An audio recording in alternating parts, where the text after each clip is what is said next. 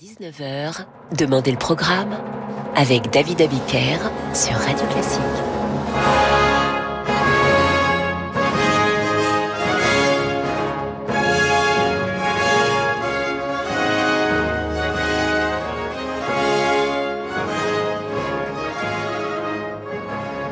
Bonsoir et bienvenue dans Demandez le programme. Aujourd'hui, je vous raconte la vie de Georges Frédéric Handel. Handel, c'est peut-être le plus européen des compositeurs classiques. On pourrait parler de Handel l'allemand, puis de Handel l'italien, puis de Handel l'anglais. Mais commençons cette histoire par un duel entre deux amis, Handel et Matheson.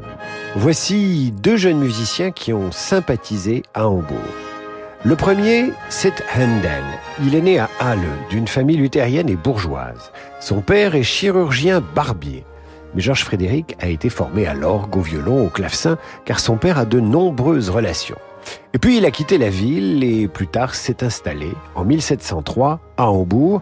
Il a 18 ans. Matheson, l'autre duettiste, est lui chanteur et compositeur.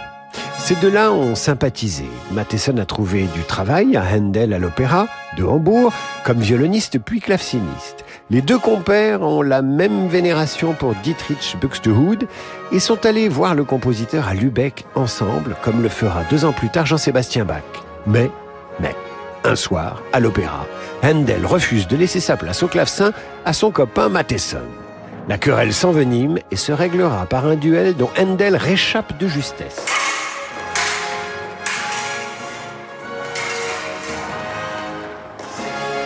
Le jeune homme va se venger en composant son premier opéra, marchant ainsi sur les plates-bandes du chanteur Matheson. Cet opéra s'appellera Almira. La première a lieu le 8 janvier 1705 et c'est un triomphe.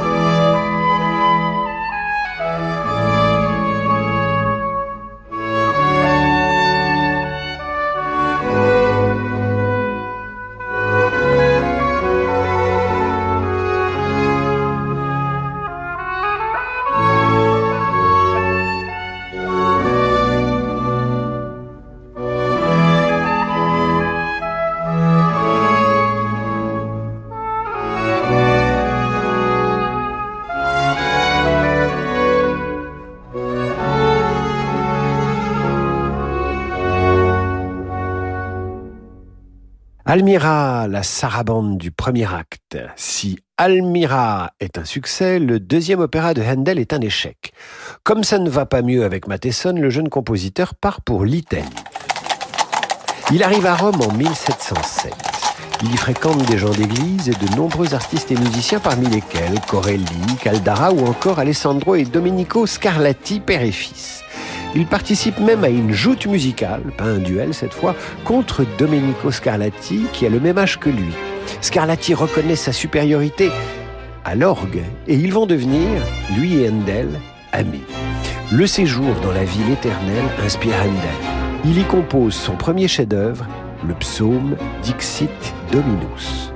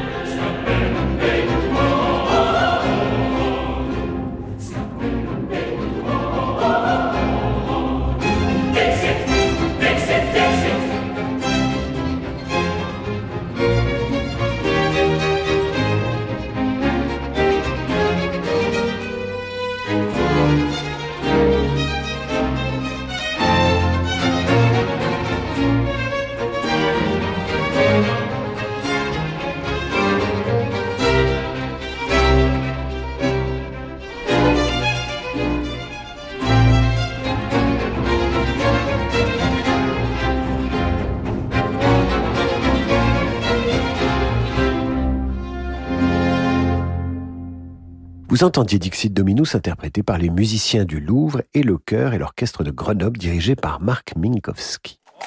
Après Rome, Handel arrive à Naples en mai 1708. L'aristocratie locale le reçoit volontiers. Il a 23 ans, un bel âge pour flirter avec une certaine Donna Laura. L'amour le rend heureux et lui inspire Assis et Galatée, et ce duo, intitulé Happy We, l'amour donne des ailes et du talent à Handel.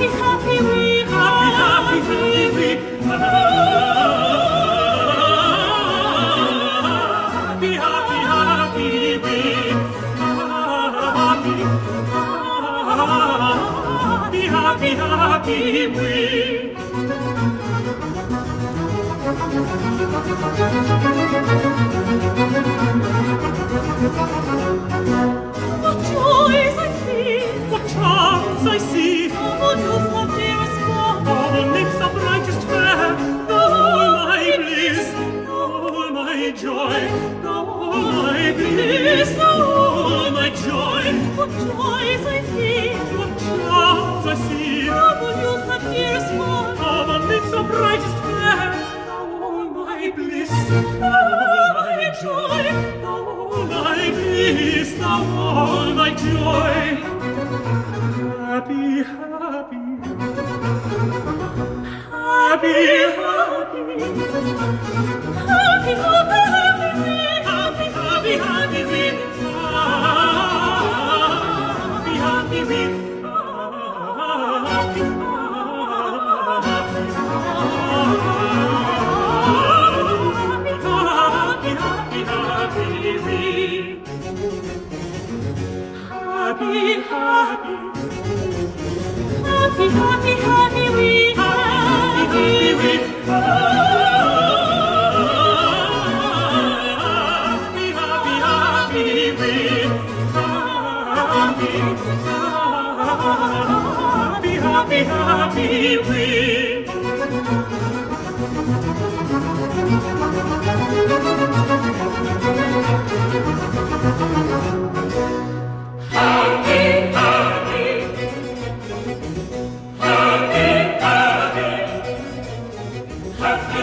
happy,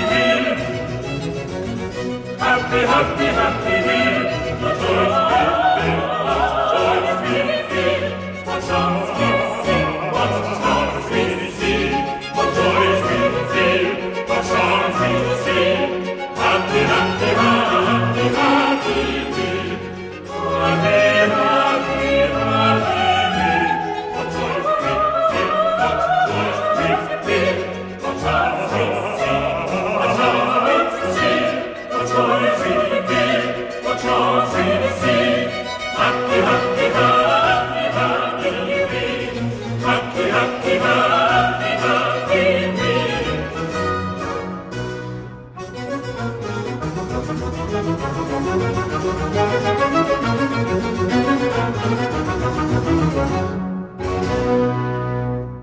Assis et Galatée, Happy We, par les arts florissants de William Christie, Sophie Danman et Paul Agnew au chant, l'ensemble dirigé par William Christie. Handel est certes amoureux, mais quand il fait la connaissance du cardinal Grimani, qui lui promet de créer son opéra Agrippina dans son théâtre à Venise, le jeune compositeur plein d'ambition quitte Naples, la vue sur le Vésuve et la jolie Donna Laura pour la cité des Doges. L'année suivante, en décembre 1709, Agrippina est jouée, un succès. 27 représentations, Handel peut être satisfait.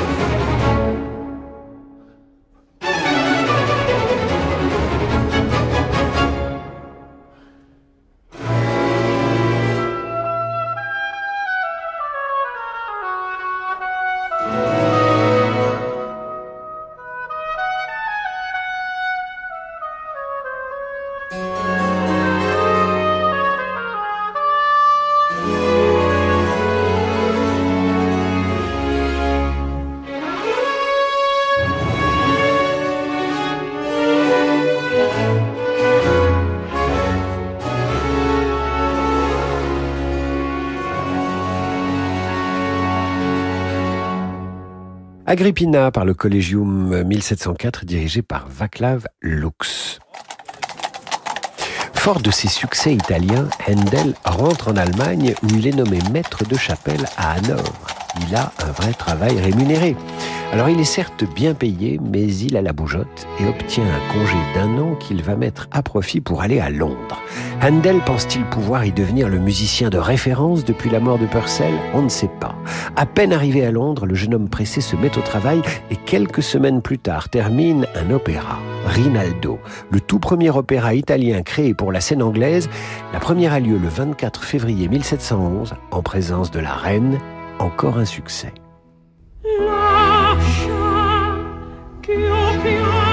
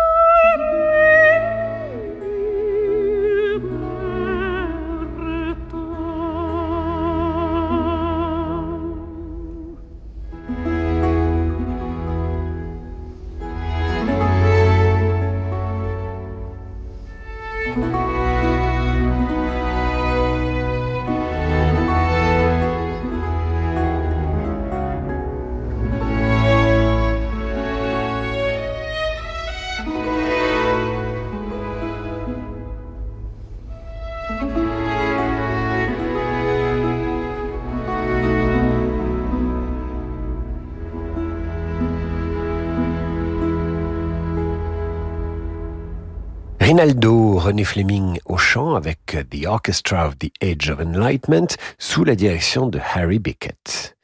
Après le succès de Rinaldo, Handel rentre à Hanovre. Pourquoi faire Pour y apprendre l'anglais?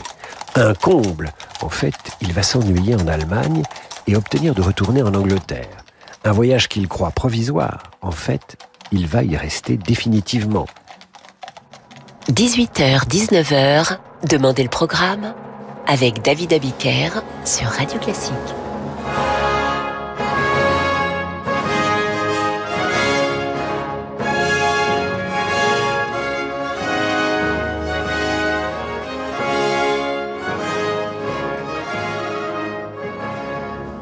Retour dans Demander le programme. Je vous raconte ce soir la vie de Handel. Résumons-nous. Quand Georges Frédéric débarque pour son second séjour à Londres, il a à son actif une solide réputation d'auteur d'opéra, il connaît l'Italie et la musique religieuse, il sait perdre un duel, il a séduit une jeune femme et surtout il sait jouer de ses relations. Voilà pourquoi il pense se faire une place en Angleterre qui est orpheline du grand Purcell. Handel a conquis la reine et le public avec ses opéras à l'italienne, mais en juillet 1717, il séduit le roi, Georges Ier, avec une composition qu'il interprète avec 50 musiciens sur l'eau de la Tamise. C'est grandiose, le roi adore. Cette fois, Handel va s'imposer comme le musicien du royaume, et il le fait sur une grande barque.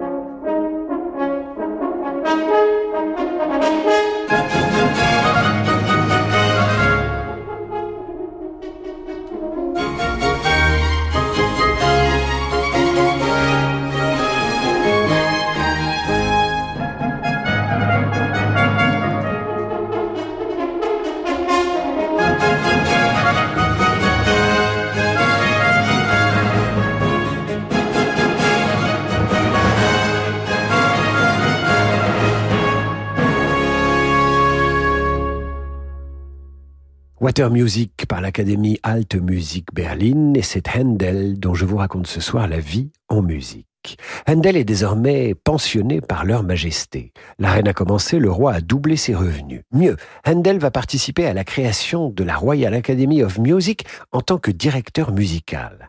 L'Angleterre veut des opéras. Handel va les lui donner au King's Theatre et en recrutant des artistes dans l'Europe entière. Tout n'est pas gagné pour lui. Il y a de la concurrence, des conflits dans cette académie où il bataille plusieurs années avant de s'imposer vraiment. On raconte qu'il manque de passer par la fenêtre la chanteuse Francesca Cussoni après une dispute. La période est riche. Entre février 1724 et février 1725, Handel compose Jules César, Tamerlano et Rodelinda. Il a 40 ans.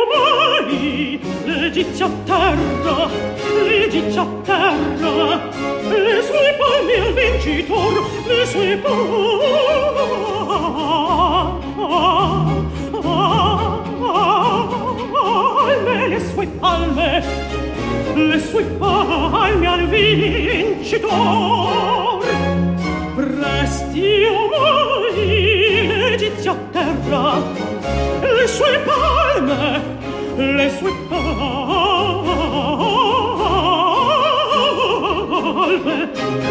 le sue palme al vincitor le sue palme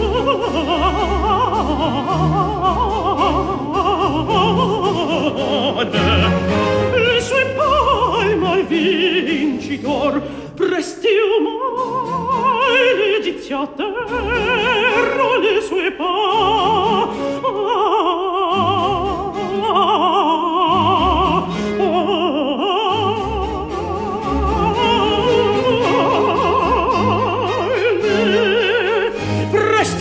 giustizia a palme al vincitor.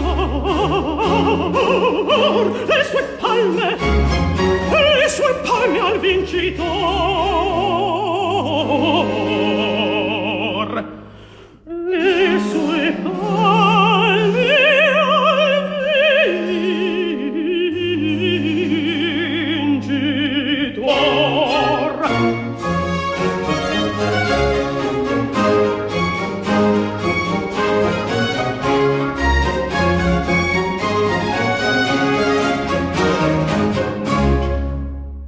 Extrait de Jules César, Handel, Marie-Nicole Lemieux au chant avec Il Complesso Barocco dirigé par Alan Curtis. Tout aurait pu bien se passer à l'Académie royale de musique, mais non, une querelle entre deux cantatrices qui en viennent aux mains devant la princesse de Galles provoque tout bonnement la fermeture de cette académie où le musicien Handel avait pourtant fait sa place, mais cette mauvaise nouvelle est compensée par une étape importante dans la vie du compositeur. En février 1727, il obtient du roi la nationalité anglaise, le roi qui meurt la même année. Le roi est mort, vive le roi. Handel compose la musique du couronnement suivant, l'hymne Zadok de Priest, œuvre magistrale qui servira pour les couronnements suivants jusqu'à devenir l'hymne de la Coupe de l'UEFA. Les Anglais aiment Handel et ils aiment le football.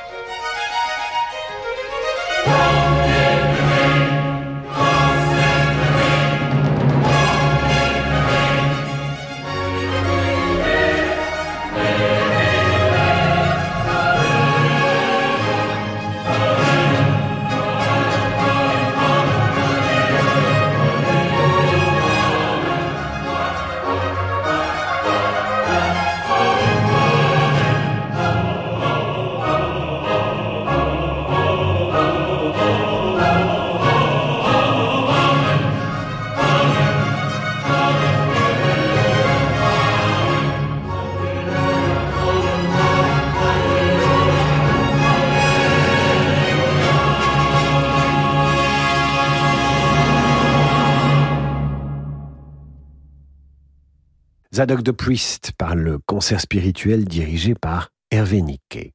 Handel a maintenant 45 ans, il a connu plusieurs rois, les honneurs, ses opéras sont des réussites. Pour autant, il ne néglige pas d'autres genres musicaux. En 1733, il publie Suite de pièces pour le clavecin. Dans ce dernier cahier, il y a cette partition.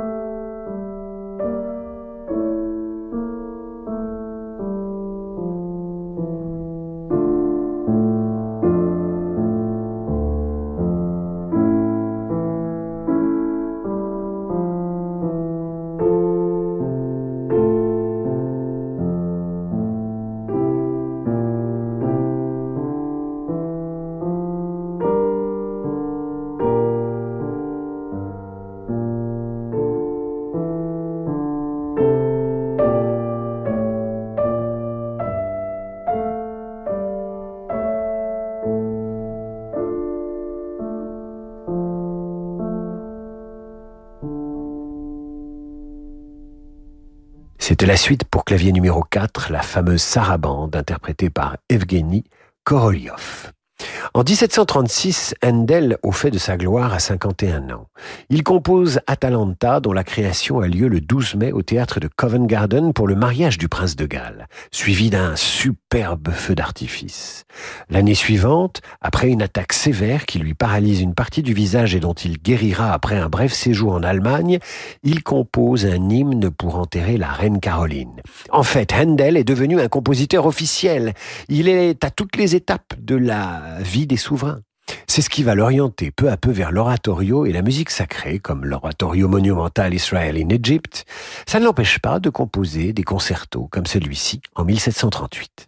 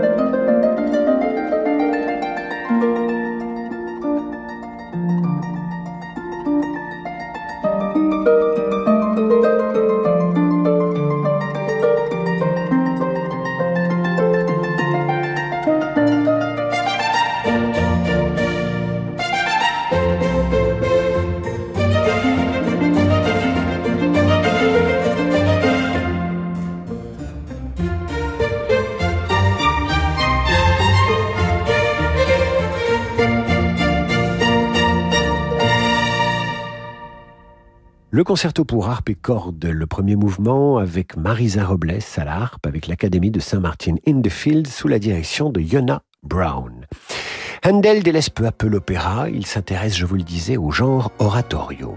Sur un livret de son ami Charles Jennes, il va composer le chef-d'œuvre de l'oratorio, Le Messie, qui raconte la résurrection du Christ. L'œuvre est tellement brillante, grandiose, prenante, puissante que les dévots de la cour s'en mêlent. Vous vous rendez compte? Trop de plaisir à écouter une œuvre, ici c'était suspect.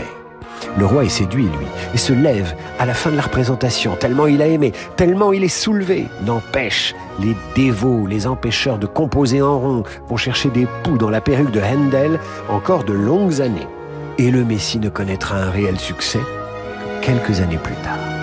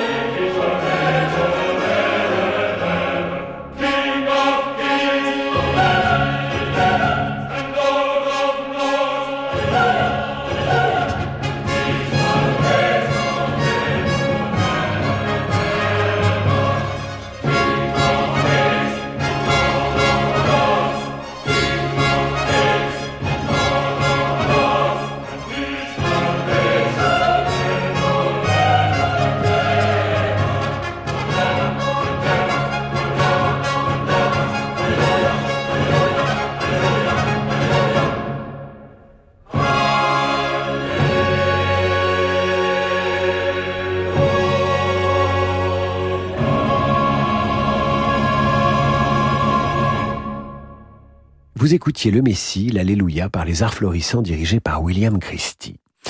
Handel se stabilise à Londres à l'âge de 57 ans après un ultime voyage qui l'a conduit en Irlande et il compose toujours pour leurs Altesses royales.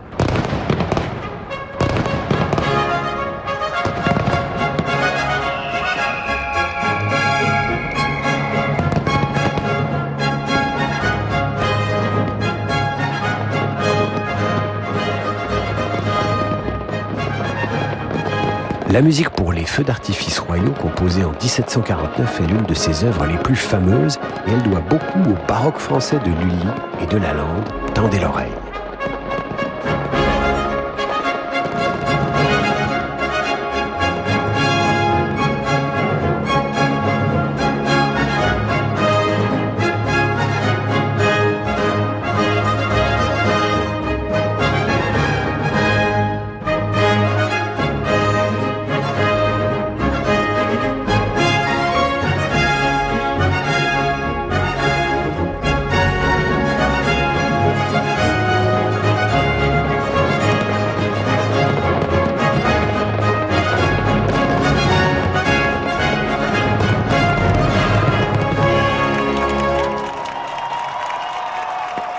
C'était la musique pour les feux d'artifice royaux interprétés par des English Baroque Soloists.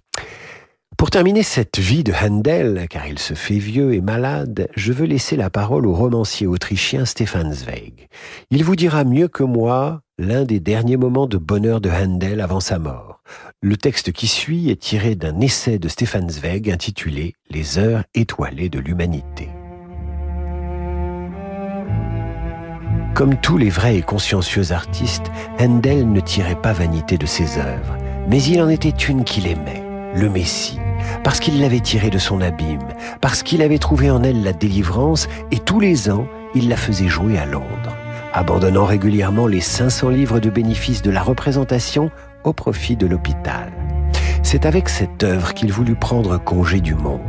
Le 6 avril 1759, déjà gravement malade, le sexagénaire se fit conduire une dernière fois à la salle du concert. Le colosse aveugle était là, au milieu de ses fidèles parmi les chanteurs et les musiciens, sans que ses yeux éteints pussent les voir. Mais il entendit les vagues sonores déferler dans un élan tumultueux, et quand lui parvint ce cri de joie de la certitude poussé par cent poitrines dans un bruit de tonnerre, son visage fatigué s'éclaira et devint radieux. Il agita ses bras en mesure, il chanta avec gravité et ferveur, faisant penser à un prêtre devant son propre cercueil, et pria pour sa délivrance et celle de tous. La trompette retentira, les cuivres éclatèrent, il tressaillit, et tourna ses yeux sans regard vers le ciel comme s'il était déjà prêt pour le jugement dernier. Il savait qu'il avait bien accompli sa tâche, il pouvait se présenter la tête haute devant Dieu.